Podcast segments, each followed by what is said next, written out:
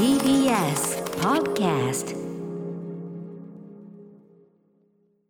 はい火曜日です。宇垣さんよろしくお願いします。お願いします。千一回目なんですよね。え、昨日すごい1000回で一とゼロ日進法。え？えーすごい。ナイス二進法？二進法じゃないですよ。十進法で千一回ですからそれはね。すいません。すいませんまあねでも二進法的に見えますよね、はいこれはね。ははいはい。ということで。あの表現しやすいな。おすごいって思っちゃった。あの今日ならではのというかね昨日もいっぱいあのお祝いメールいただいたんですけど、はい。こんなのもいただいてます。えっ、と小平のゆうきさん、えー歌丸さん宇垣さんこんばんは。まあまあ。そして放送回数、えー回数1000回おめでとうございます。ありがとうございます。去年から聞き始めたのですが歌丸さんと宇垣さんのトークに楽しませてもらってます。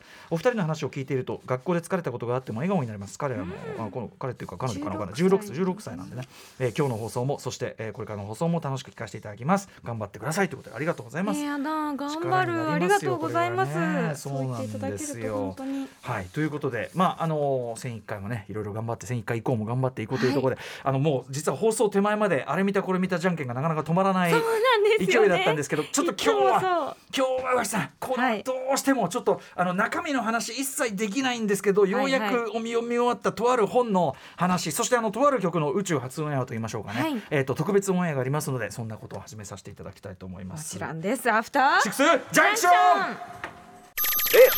2月1日になりました。火曜日です。時刻は6時2分。ラジオでお聞きの方もラジコでお聞きの方もこんばんは。TBS ラジオキーステーションにお送りしているカルチャーキュレーションプログラムアフターシックスジャンクション通称アトロックです。パーソナリティは私ラップグループライムスターの歌丸。そして火曜パートナーの宇垣美里です。い。ろんな話あるんですけどありねますね。ありますが？確かに宇垣さんのカウス・オブ・グッチの話も聞きたいハウスオがブ口も見ましたし、ギャラクシーオブギャラクシーオブ？ガガーディアンズ・オブ・ギャラクシガーディアンズオブギャラクシーも見ましたし。ーボリューム2をねご覧になった、まあはい、スーパーも見ましたが、ジョジェームズ・ガンのね、はい、素晴らしい大好きになりました。が。あありがとうございます。気に入っていただけて何よりですが。どうしても話したい。そうなんです。ちょっと今日はねこの、そのど中身の話を具体的にできない分もあの熱気だけを残すしかないっていうことで、えー何の話かと言いますと、まあ、何週間か前から話題に出ても去年はいはい。の暮れに日本語訳が出た、えープロジェクト・ヘイル・メアリー」という SF 小説です、はい。えー書かれた方はねアンディ・ウィアーさんという方日本ではあの火星の人というね、えー早川文庫から出てます。これはあの映画化されました「オデッセイ」という日あ、本はいはいい。はいはい。ね。それの？そうです。マット・デイモンがね、はい。あのー火星でいろんなそうです、あのー野菜を育てる。じゃがいもしか言えな。あのあアバとかのディスコに乗せて野菜を育てる 映画ですよね。はい、でもすごくあの非常になんていうかな最終的には科学とかゆ科学とユーモア、うん。人間最大の財財産は科学とユーモアだっていうかねそういう結論素晴らしい作品だったし、はい。あのリドリー・スコット監督作の中でこれほど、なんていうのかなこれほどオプティミスティックなというか映画珍しいと思うんですよ。唯一と言っていいぐらいじゃないのかな。あんな明るい終わり方するっていうか。確かにそうかも。ね、あの、ハウス・オブ・グッチなんかもそうだけど基本的に基本的にはリドリー・スコットは僕の言葉で言うと、最初から積んでいたって話しかしないのね。確かに。あのどこどこに遡っても無駄だったみたいな、最後の決闘最後もね。そうそうそう。もうこの要はその家父長制のもう死んでんだよとか、はい。このうちがもう死んどんどんみたいな、ね話だったりするけど、まあ、あの唯一希望にしていた「オデッセイ」ね、うん。元は火星の人というのが書かれたアンディ・ウィアさんの、えー、と今のところの最新刊ということでいいんだよね最新刊「プロジェクト・ヘイル・メリー」えー日本版が12月21日かなんかに出て、はい。で早速読んだ人がもう大絶賛の嵐、うんうん。なんだけど大絶賛と同時に何も言えねえの連続。で場合によってはあのー表紙の帯も見んなと、帯の情報も入れんなと。とにかく最高なので。でこのチラ番組ッとすら見るなということチラッとするだからその目を背けながらレジに持っていけ。取ってでもペッと剥がして読む。ええーあのこの番組だといち早くね構成作家古川光さんがおはいはい。読みになって、まあとにかくすごいと、うん。えー各界から大評判が来て。で私もねあの買っといたんだけどまあ例によって積んどくだったんだけど、うんうん。あの先週末大阪の行き帰りもあってだいぶ読み進めることができて、はい。あるやっぱさ本ってさあるポイントまで行くとぐーっと早まったりするじゃないですか。うんうんうん。おかげさまでやっぱね上巻の途中ぐらいからああそういうはえそういう話えー、えー、みたいなことが起こって、はい。もう下巻にもう B 面返す瞬間バタンドン。で下巻は早かった上巻の半分ぐらいしかページ数ないんじゃないかなぐらいのスピード感でしたけど。すごい。もうグググッと入っていける作品なんですね。とにかく SF であるという件以外は何もお伝えしたくない。さっきねあの我々が騒いでるんで宇垣さんがうん。ポチリストのところでこうやっていろいろ見てるから「ああ宇垣さん見ちゃったいや買おうとしてんだわ」みたいな「う。るせえなこっちは上巻でこっちが下巻かしただけですからね。横横から「ああダメダメ」ってうるせえわっていうねくだりがすいませんでした。表紙だけ見て宇宙？って思ったんですけど。宇宙は宇宙ですね、うん。宇宙は宇宙です。浮かんでる人の絵だったから。イエス宇宙。そこまでは言っていいでしょう。いいですか？ね、もう我々もここで全部宇宙ですからこれはね。えー、そんな感じ？あのだしね、うん。あのまあ要はゲームとかによくありますけど最初主人公が一切の記憶を失った状態から始まるってそこなんで、でその主人公が少しずつ、まあ、記憶も取り戻していくし、うん。あと状況に対してまあなんていうかな非常にこういろいろ判断していくわけで、ね。はい。こういうことかなこういうことかな、んんうんそれが要するに完全に読者の知識と一致している。なので逆に言うと読みやすいと思うんですよね。つまりそのうん、あの視点が絞られてるから、うんうん。この人が知ってること以外は知らなくていいんで。はい。というで一応その思い出していくこととその場で対応していくことも2本柱でこういくんですけど、まあ、そこぐらいまででもうやめておきたいと思いますがそれによってあの最初はすごくミニマムに見えた状況が、うんまあ実はっていうことがいろいろ分かっていくと。でね、まあ、とにかくこうあの中身のことは何も言えないんで私の考え、まずはもう途中読み進めながらこんなに面白い小説読んだのは一部ぶりだろうと。そのえー。あの面白いって意味ではもちろん素晴らしい小説、うん味わい深がある小説いろいろあるけど面白さって意味ではそうストーリーテリングとしてのそうですね。引き込まれか方とかあとアイデアですね。こんなことよく思いつく。で次どうなる？次どうなる？この感じ引き込まれ方っていう意味では今まで読んだ本の中でも結構冗談抜きでトップクラスだと思いますし。で終わってみれば、うん。いやこれもあんま言わない方がいいなとにかく今思い出すだに軽く涙ぐむしでもすごくこうなんかこう、うん、なんかこう熱いものがでこう俺も頑張んないとなちゃんとちゃんとこう人間頑張ろう。じゃあこうグイーンって下がって終わるわけではなくいやそうそうだそれもねネタバレになるかもしれない、でもあのなんていうか割と爽快に読み終わりってことですか？あのもちろんそう。アンディ・ユアさんのまずその特徴としてやっぱユーモアが前提に溢れてて、とにかくどんな状況になってもユーモアを忘れないという点、うん。そこははいあの本当に大事。か、うん。火星で火星の人と通じるのは科学とユーモア。この話であんな間違いない。だからめちゃくちゃ読んでて楽しいし、うんうん。笑っちゃうとこもいっぱいあるしところがまあ状況の絶望たるやこれが巨大でしてね、うんとかね。いやいやいやすいません、へー。ななんもやすいませんね。いやもうなんかそんな言うから 速攻買いましたよ。あの宇垣さんなら、はい。あのー僕結構置いとく期間とか長かったから時間かかっちゃった宇垣さんなら多分1週間もかかんないっていうか多分読み始めたら割とザクッといっちゃう気がします。なるほど。な読むの早いから。ちょっともうざ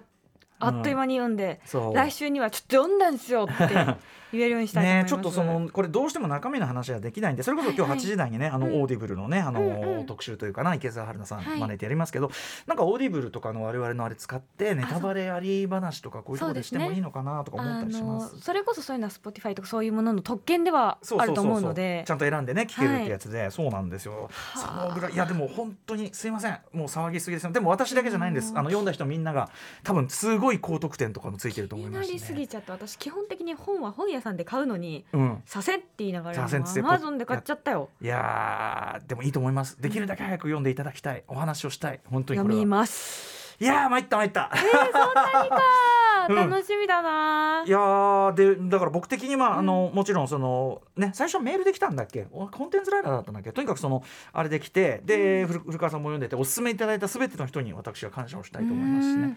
あの例えばゲーム監督あの小島秀夫さんとかもなんかはいツイッターで絶賛されてるとか、へー。大森のぞみさんとかね、はいはい。もちろんその辺もやったりですからうねわ。ー早く届かないかな。楽しみ。ライアン・ゴズリングはもう映画化券をね買ってって言いますよね。はい。まあだからライアン・ゴズリングでなんとなく思い浮かべることもできるから。でね昨日昨日の時点で僕もうあとちょっとで読み終わるっていうところで、うんうんまあ構成作家古川光さんまあ今リモートですけど、騒いでたら、まあ昨日代打であの木曜パートそううないりささんがいてでうないさんあ私その本あんま本とかそんな読む方じゃないけどあもうこんなに面白いなら私も読もうかなっつって、うんうんいや絶対いいよ。だって SF とかさゲームとかやる人だったら絶対すぐすんなり行くと思うぜっつって、うん、だから読もうかなって言うんだけど「あの」つってあのどんぐらいあの本さどんぐらいでハマります？みたいな。あの分かるよね。そのえ確かに本ってその世界にちゃんと入ってこうやって乗り出すまでドライブがかかるまで確かにちょっとね時間かかるっていうまあ、かあとアニメとかでも3話まで我慢そうそうそう我慢してまさに。見て見て我慢して見たら好きだよとかあるからそういう意味で多分聞いたとは思うんですまさけれども。にそういう意味。それでどこまでいけばいやどうだ3時間ですか3時間。いやそのあの読む速さに。3時間は人によるな。速さは人によるからねっつっ3て時間で読み終わるんじゃないかな、でもまあ上上巻の前半の前半ぐらいで大体どういう前半から上半の前半で、うんうん。まあ何何が問題なのかが明らかになるんだけどこれがまずめちゃくちゃ面白いんでその時点でへでその後からもうそのスケ、うん、もうなんていうかなその全然こっちの想像を上回る、うん、最後の最後のやつ。もう最後の10ページとかになってもまだ油断できない。みたいな。斜め上行く事態が起こってくるんで。楽しみ。そうなの。逆に言うと読んでる間気が気じゃなくて、はい、そのもうめちゃくちゃ思い入れてるから、うん、いやこれ絶対許してくんないでしょと。もうこれこのまだこれあるから、うん、まだ許してくんねえんだろうな。うわまたこんなこと起こった。やっぱしこんなこと起こった。えー、なんだけどというね、はい、はい、本当に本当にね。楽しみすぎちょっと私最近ズドンみたいに下がる本ばかり読んでたので、ちょっとなんかユーモアがあるということで、はい、とっても楽しみにしております。エンターテインメントです基本的には、はい。めちゃくちゃ素晴らしいと思いますし。ぜひぜひ見た後だったら例えば最近我々がいろいろ話題にしていた、うん、あの作品と対比するとじゃあどうかいろいろ話し合いたくなるところもあると思う何の作品だろう？ですね。読んだら教えてくださるってことですよね。いやもちろん教えてとか話できると思いますので、ね、そのためにも読みたい。はい。えー、プロジェクトヘイリー・メアリーね、はい、早川から出てるのかな、はい、上下巻でございますが、あっという間だと思います。ぜひ皆さんにもお勧めしたいと思います。見ますといったあたりでですね今日はですねコンテンツライダーアマゾンにあコンテンツライダーアマゾン投稿そうああとラジオネームない方メールでいただいたんですね12月20日あだから出て翌日だったのよ。すごくないそれ逆に。だから爆読みしたんじゃないこの人は。でもその爆読みしちゃうのもわかる。あの早い人だったら。なんなら一日で読み終われちゃうぐらいの、うん、さん池澤さん級だったら全然人一日でいけるとじゃあ読もうはい、あじゃあっていうかまあどんなに重たくても読むつもりですが。現状で読んだそれこの方現状で読んだそれはすごすぎんか？でもねあのね俺ねこの本すごい好きになっちゃって、うん、現状でもう読み返そうかなって思ったぐらい。いろんな言い回しが元だとどうなってんのかなわかります。そういうのありますよね、はい、なんかそのぐらい好きになっちゃったかも。うわはい。すごい T シャツあったら買うかも。なんだそれ。T シャツ何の？例えかわかんないけど。はい。プロジェクトヘイルメアリーです。ぜひぜひ皆さん読んでみてくださいね。という。ということで、えっ、ー、と本日はですねここで宇宙初オンエア、ハイパーエアちゃん。ね。あのー、まあちょっとこの去年の夏にねあのブルース相崎さんが亡くなってしまう、大変な悲劇がありましたけど、まあそれを乗り越えてと言うべきかライブダイレクト、えー、のなの中でやっていただいたライブ音源を、えー、切り出したというかね。これねちょうどその江崎さんがまあメディア上に出た最後の瞬間でもあるんですよね。はい。えっとそうなんですよ。昨年のえっとなんだ？えっと8月8月24日の火曜日ですからね、はい、その時ご出演いて、うん、電話でお話したのが江崎さん。ね、ね、メディア上で出てきた最後ではあるということで、うん、なのでその時のまあライブ音源です。毎回毎回そのなんていうかなこの番組とか、うん、あの僕らのライムスターのライブとか出るたびになんか新曲作ってくれて でも愛が溢れてるんですよね。そうなのよ。ちなみにあのいろいろ大変なことはあってね、まあ、お二人もすごくあの大変だったろうなって思いつつね、あのこの間ね実はライムスターでその大阪ライブ用にスタジオでリハーサルして、はいうんうん、そしたら同じそのリハーサルスタジオ別の部屋で2人がリハーサルしてて。ということはつまりそのあの実はライブがあったみたいなんです。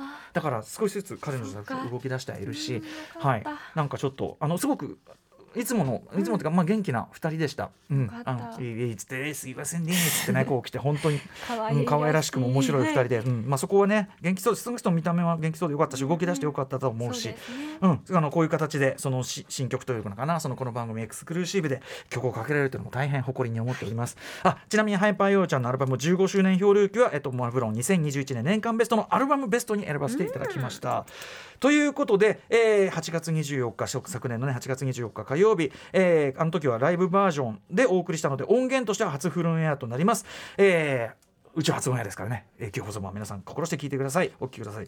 ハイパーヨーでライブダイレクト赤坂は夜の7時。はい宇宙初オンエアしました。ハイパーヨーでライブダイレクト赤坂は夜の7時でした。もう愛が溢れててね。だってもライブダイレクトって、うん、まあもうこのあのね7時台のライブダイレクトライブコーナーの、うん、まあもうこれは公式テーマソングと言わざるを得ないのが現状。ね。ね、えー、でございますし皆さん素晴らしい曲だったと思います。この曲2月9日水曜から各種配信サービスにて配信開始いたしますので、うん、ぜひあのそちらのいろんなサービスでも聴いていただきたいですし今後のねまたハイパーちゃんのね、うん、あのいろいろ頑張ると思いますしね、はい、ちょっと私もねハイパーちゃんの何かこう力になれるなら、いろんなことを考えておりますのでね、お喜びになるでしょうねもう、うん、いやもうこうなんかもうなんかよろ喜んでんだかへりくだってんだか困ってんだかなんかよくわかんないあのテンションでね、はい、あのはい頑張ってとにかく愛が溢れてるっていつも、う。ん、ねもちろんこの番組でもねあのいつでもお,、ま、お待ちしてますというかね感じでございます、えー、宇宙初映はここでできて非常に光栄でした。ライブダイレクト赤坂夜の7時ハイパーちゃんお送りしました。2月9日配信リリース楽しみに。ということでさまざまな面白を発見して紹介するカルチャーキュレーションプログラムアフターシックスジャンクション今夜のメニュー紹介ですこの後すぐは漫画研究者の伊藤優さんが登場。この漫画展がすごい過去はず。2022ご紹介いたします。そして7時から日帰りでライブや DJ プレイをお送りする音楽コーナーライブダイレクト。今夜のアーティストはこちら。二十数年前に三浦大知君の歌声をフォルダで聞いた時の衝撃、もうこれ大げさじゃなくちょっとそれに匹敵するまたすごい方が来てしまいました。先月19日にセカンドアルバム「いつか、えー、サムデー」をリリースしたキッズソウル期待の新星10歳のシンガー宗太郎さんが番組初登場、えーと、ご両親はスムースエースのお二人ということでスムースエースのお二人、はい、あのご一緒にちょっとお電話でもお話伺えるそうです。宗太郎さん登場です。そして7時40分頃がからの新概念テーション型投稿コーナーは心に残る褒め言葉を紹介するマイスイート褒めこんなに嬉しいことはないをお送りします。そして8時台の特集コーナービヨンドザカルチャーは新シリーズ企画アトロックブッククラブ。耳で味わう本の魅力 by 池澤春菜さんはいこれからおよそ月1ペースでお送りしていくスペシャル企画アトロックブッククラブが今夜からスタートいたします。こちらオーディオブックサービスオーディブル。まああのー、オーディブルはもともとそういうなんていうのあのオーディオブックですよね。はい耳で聞く。耳で聞く本、オーディオブックが非常にこう揃っているサービスとして始まり、うん、えー、それだけでなくいろいろこう今はポッドキャストとか音声コンテンツいっぱいあのそれこそマッシュ南さんのね、はいはい、あのー、あややを呼んでやった第1回マッシュ復活 マッシュ南のポッドキャストなんかもあってまあ非常に充実したサービスとなっております、えー、でまあこことの連動企画ですね。番組は誇る豪華なキュレーターたちがテーマを立てておすすめ本をどかどか紹介してくれるということになっております、はい、記念すべき第1回のブックセレクターは声優でエッセイストそして日本 SF 作家クラブの会長池澤春菜さん。